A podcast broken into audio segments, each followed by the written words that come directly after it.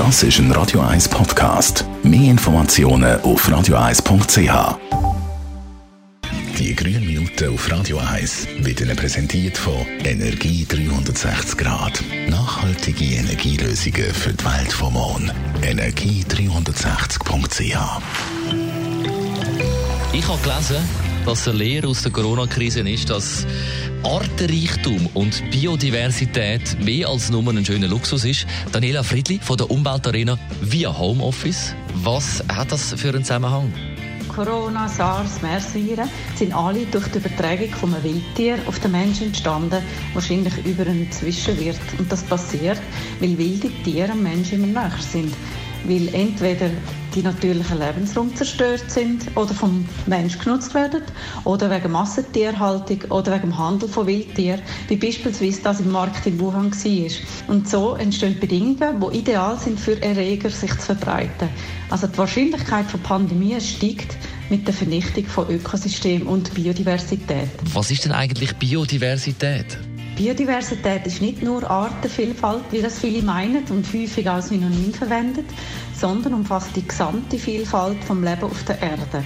Und das ist erstens alle Arten von Lebewesen, zweitens ihre genetische Vielfalt und drittens die Vielfalt der Lebensräume, aber auch die Wechselwirkung zwischen all diesen drei Ebenen. Warum ist Biodiversität für unser Leben so wichtig?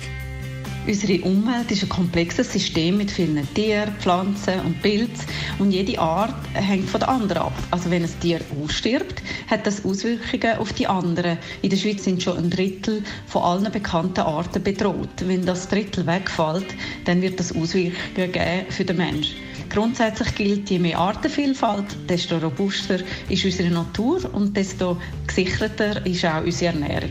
Und wenn sich das Klima ändert, wenn es trockener wird, dann haben wir alle bessere Chancen, wenn die genetische Vielfalt größer ist. Beispielsweise sind Bienen in China als wichtiger Bestäuber verschwunden und wer Honig will, muss jetzt von Hand bestäuben. Das ist aufwendig und nicht so effektiv wie durch Bienen selber. Besten Dank, Daniela Friedli von der Umweltarena aus dem Homeoffice zur Wichtigkeit von der Biodiversität. Jederzeit auch zum Nachlassen als Podcast auf radio1.ch.